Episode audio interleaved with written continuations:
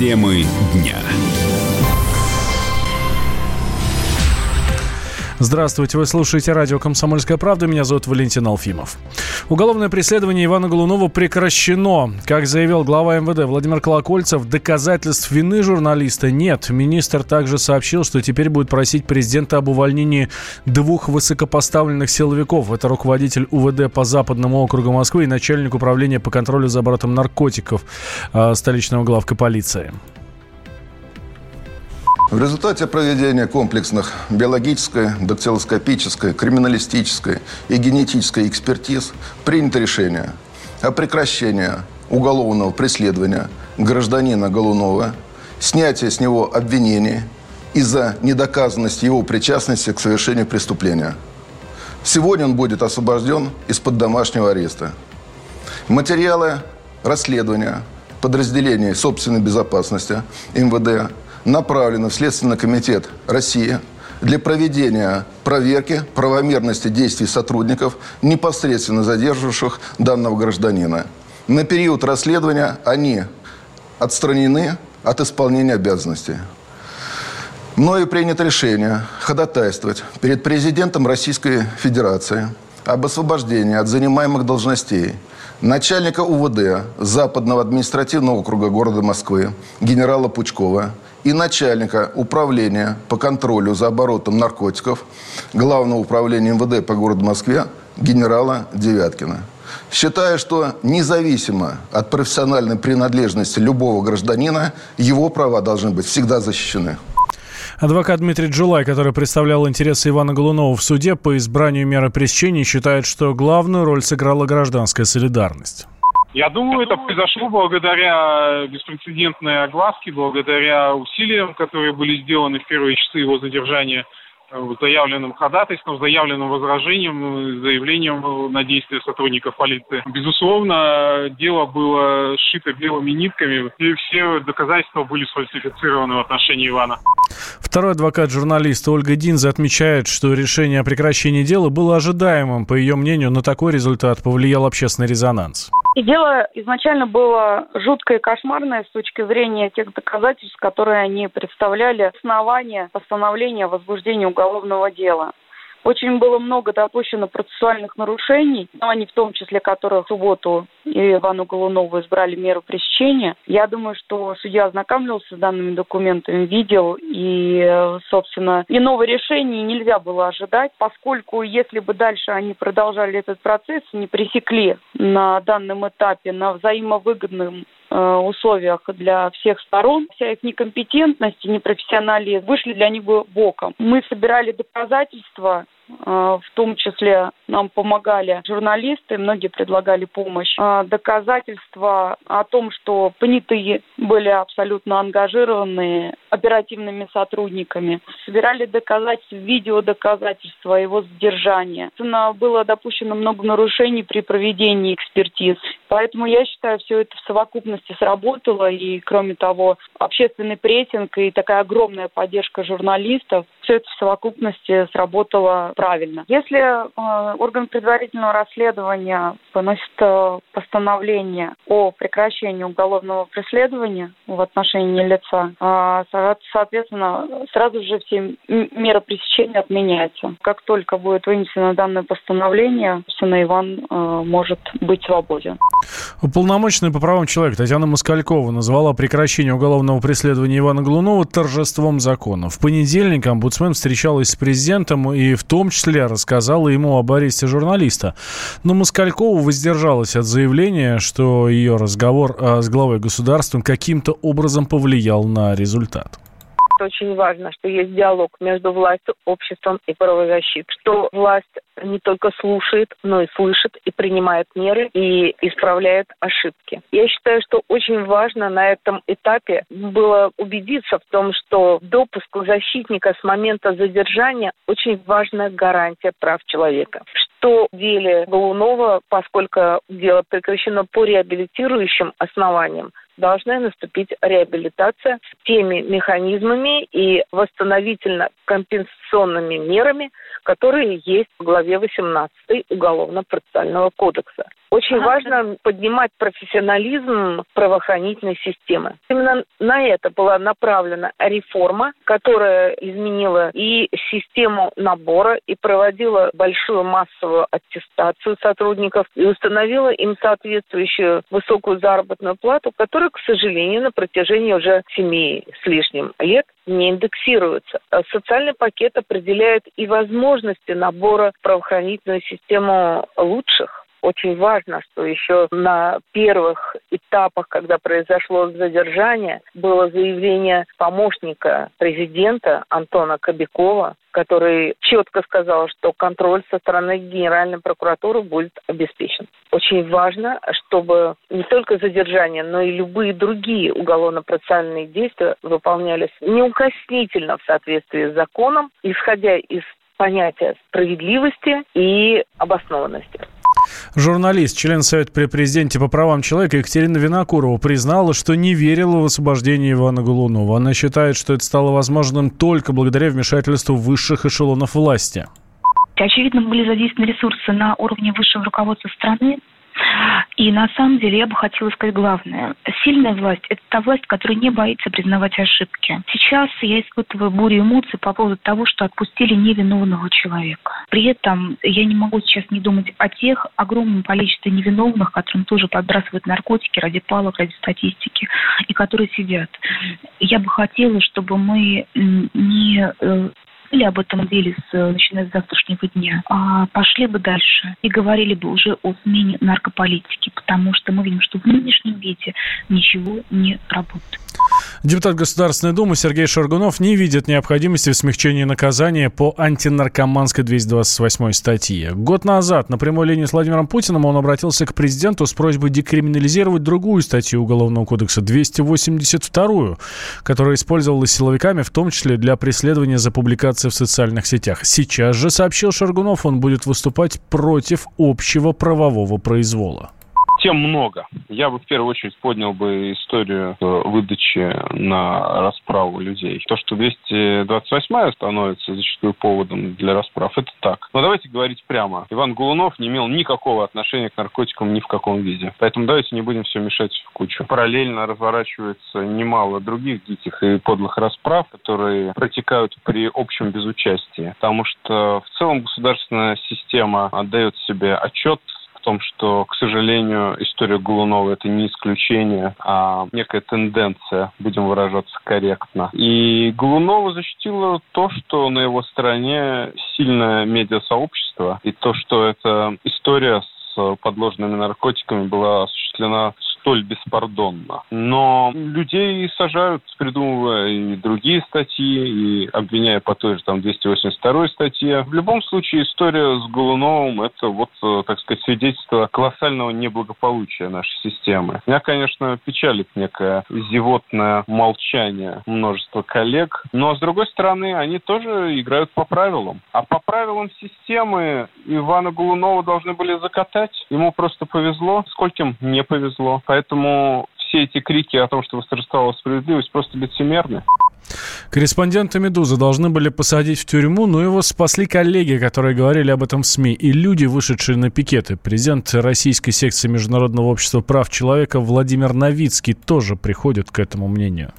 Главным фактором, который позволил э, изменить ситуацию, солидарность. Конечно, солидарность журналистского и правозащитного сообщества. Если бы не было солидарности и публичности, в том числе подключения известных медийных лиц, к сожалению, думаю, что никто бы не стал проводить э, судебно-генетические экспертизы, как вы понимаете, да, там обычно всегда ограничивал смылами с рук и э, дактилоскопией в таких историях. Очень хорошо, что эксперты проявили объективность, корректность, четкость и дали объективные заключения. Это тоже очень важно. Подтверждают, что экспертиза является не формальным элементом стороны обвинения, а действительно инструментом для защиты, в том числе невиновного от необоснованного уголовного преследования. К сожалению, я был бы рад, если бы у нас э, сработало в, по принципу прецедентного права. Я думаю, что, к сожалению, надежд на это не так много. Но для кого-то, конечно, он послужит сигнальчиком, что служебное рвение должно иметь э, определенные границы. Ивана Голунова задержали 6 июня на Цветном бульваре в Москве. В полиции заявили, что при личном досмотре у корреспондента «Медузы» обнаружили два пакета наркотического средства метилэфедрон, а в квартире три пакета кокаина. Журналист отрицал свою вину, утверждал, что запрещенные вещества ему подбросили. Голунова обвинили в покушении на сбыт наркотиков. Наказание за это до 20 лет лишения свободы. 8 июня Никулинский суд Москвы отправил корреспондента под домашний арест. После того, как стало известно о прекращении уголовного преследования, гендиректор «Медузы» Галина Тимченко, главред издания Иван Колпаков, основатель портала «Изабел» Елизавета Осетинская, издатель «Новой газеты» Дмитрий Муратов и адвокат Сергей Бадамшин, а, представлявший интересы Глунова, опубликовали совместное заявление. Они призвали не выходить на несогласованную акцию в защиту журналиста, а дождаться согласованного мероприятия. Также в заявлении отмечается, что люди, организовавшие силовую операцию против Голунова, не названы. Впереди очень много работы, чтобы случившееся никогда не повторилось ни с кем. Темы дня.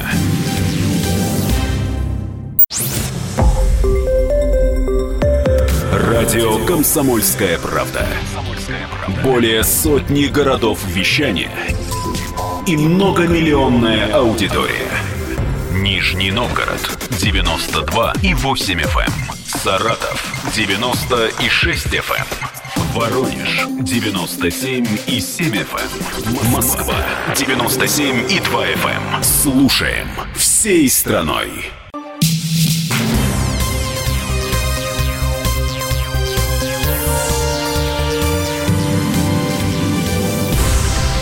Вы слушаете радио «Комсомольская правда». Меня зовут Валентин Алфимов. А, Дмитрий Медведев не исключил переход мировой экономики к четырехдневной рабочей неделе. Об этом российский премьер заявил на Международной конференции труда. Он пояснил, что к увеличению выходных приводит технологический прогресс. Глава Кабмина напомнил, еще сто лет назад Генри Форд сократил время работы сотрудников с 48 часов до 40 часов и получил впечатляющий рост производительности труда. В качестве другого примера Медведев привел новозеландскую американскую компанию, которая ввела четырехдневную рабочую неделю, и в результате эффективность повысилась на 20%, а уровень стресса сотрудников снизился. Экономист Никита Кричевский отмечает, что увеличение рабочего времени – это личное дело работодателей, но не всегда приводит к положительному результату. Вообще в большинстве европейских стран рабочий день сегодня составляет, э, ну, скажем, с 8-9 часов утра до 3. То есть разговор идет не о четырехдневке, а о пятидневке, но укороченной. После трех люди предоставлены сами себе и могут совершенно спокойно предаваться своим хобби, заниматься домом, семьей и прочее. Есть еще один повод поговорить о четырехдневке. Это зависимость четырехдневки от состояния демографии. Вот считается, что если люди будут работать не пять дней в неделю, а четыре, то рождаемость повысится, поскольку люди больше будут друг с другом. Это в корне неверное соображение, поскольку некоторое время назад подобный эксперимент был проведен на одном из заводов группы Volkswagen. Там сократили рабочую неделю с пяти дней до четырех в надежде на то, что это приведет росту рождаемости. Ровно наоборот. В семьях увеличилось не количество детей, а количество разводов потому что люди были вынуждены проводить больше времени друг с другом, больше узнавали о недостатках своих вторых половин, больше подавали заявление на расторжение брака. Россияне вообще привыкли к 40-часовой рабочей неделе, но так было не всегда. Вспоминаем, как менялось трудовое время в нашей стране. Справка царской России первый закон о продолжительности рабочего времени был принят в 1897 году. Он ограничил трудовой день на фабриках до 11,5 часов и до 10 часов в ночное время. Документ также ввел 14 обязательных праздников, а рабочая неделя стала шестидневкой. Воскресенье назначили выходным для православных. Другие церкви и конфессии могли заменить его на другой день. В начале 20 века российское рабочее движение требовало установить восьмичасовые смены на предприятиях. Император Николай II снизил их лишь до 10. После Октябрьской революции декрет Совета народных комиссаров установил 8-часовой рабочий день и вел 48-часовую неделю с одним выходным днем. Появились и льготы. Смены сократили на производствах, вредных для здоровья. В 1929 году страна перешла на 7-часовку с пятидневной трудовой неделей. 4 рабочих, пятый выходной. Но позже от этой идеи отказались, вернув 48 часов. После начала Великой Отечественной установили меры военного времени. Появились обязательные сверхурочные выходные до трех часов в день, отменялись отпуска. После войны рабочий день постепенно сократился до 7 часов, но шестидневка осталась. Заслуженные выходные в субботу и воскресенье советский народ получил только в 1967 Рабочая неделя ограничивалась 42 часами, но школы, ПТУ и университеты занимались по 7 часов в день вместо положенных 8, поэтому суббота осталась для них трудовой. Еще 60 рабочих минут скинули для всех в 71-м. Новый кодекс законов о труде постановил. Рабочая неделя строго 41 час. В Российской Федерации норма, которую приняли в 1992 году, не меняется до сих пор. Россияне работают 40 часов с двумя выходными – суббота и воскресенье.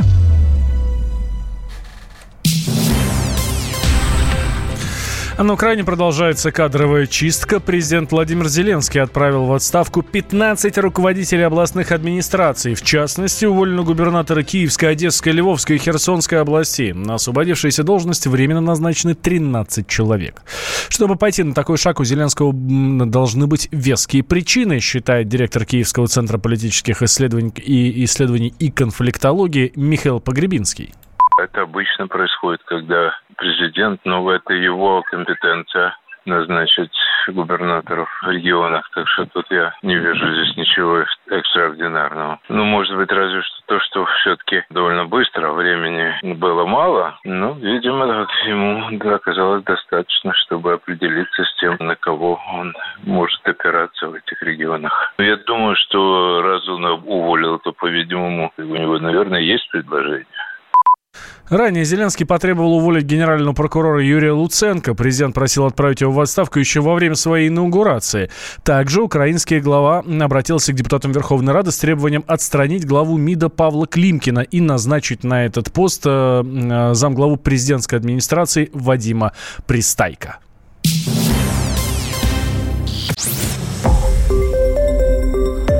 Радио «Комсомольская правда». Более сотни городов вещания и многомиллионная аудитория. Хабаровск 88 и 3 FM. Эм. Тюмень 99 и 6 FM. Эм. Кемерово 89 и 8 FM. Эм. Москва 97 и 2 FM. Слушаем всей страной.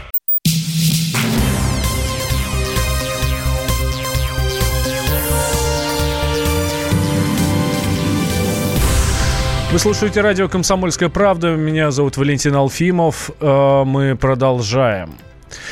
А, после решения главы МВД просить президента уволить двух высокопоставленных силовиков, руководителя УВД по Западному округу Москвы а, Андрея Пучкова и начальник управления по контролю за оборотом наркотиков столичного главка полиции Юрия Девяткина, кадровая политика, э, политика кадровой чистки продолжится. Об этом заявил зампредседатель Комитета Госдумы по безопасности и противодействию коррупции Александр Хенштейн.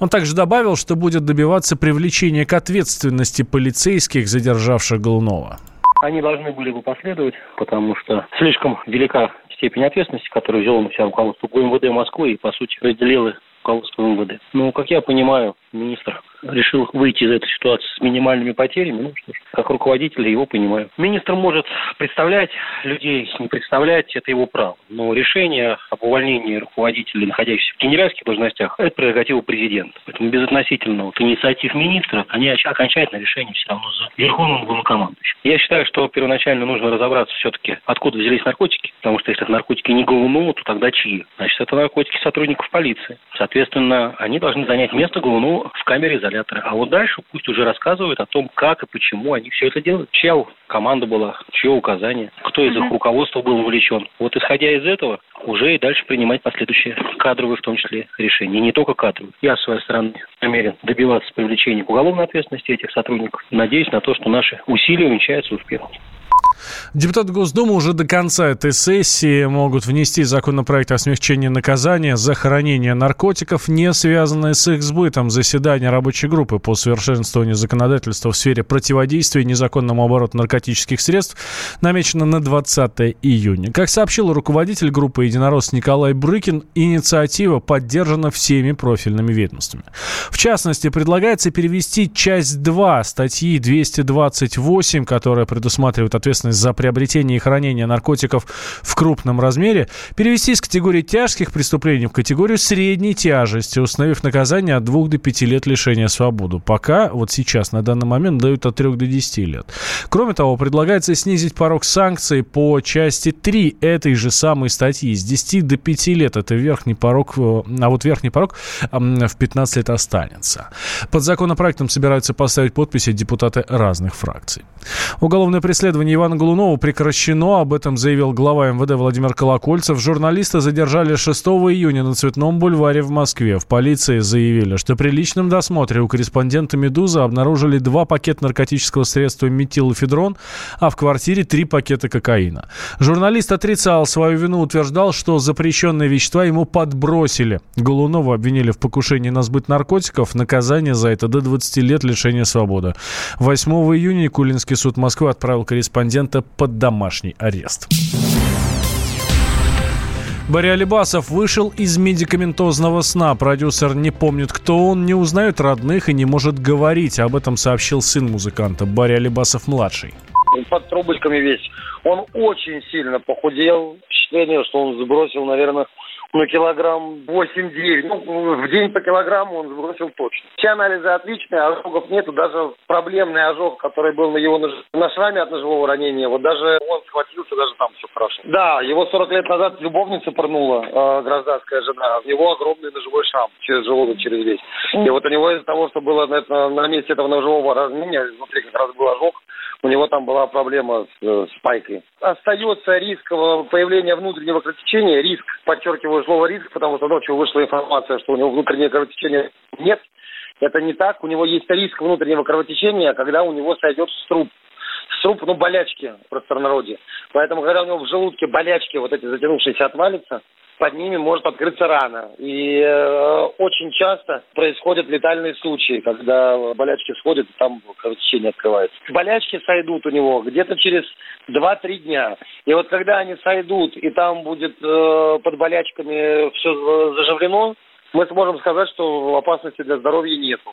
Поэтому пока ждем. Это вот первая проблема. Остается проблема вторая с э, циркулярным ожогом пищевода э, в горле. То есть ему сейчас проблематично глотать. Но самое страшное сейчас, он э, в себя-то сознание пришел, он глаза открыл, но он не помнит, кто он такой, не узнает ни меня, ни Людмилу Николаевну, не понимает, кто мы. У него сейчас мозг пятилетнего ребенка. Сегодня разбудил, он на меня посмотрел, э, не узнал. Наряд Николаевна подумал, что она вообще медсестра. И я как только отвернулся, собрал у меня телефон, попросил телефон, и как ребенок, вы знаете, дети отбирают телефон и начинают что-то тыкать. Он у меня отобрал телефон, начал что-то тыкать, в итоге открыл, себя сфотографировал и отдал. Я не думаю, что осознанно, потому что он сейчас говорит какие-то отрывистые фразы и не помнит, кто он такой это немножко пугает. Ну, врачи говорят, это нормально, потому что он провел пять дней без сознания, у него просто восстанавливается мозговая деятельность.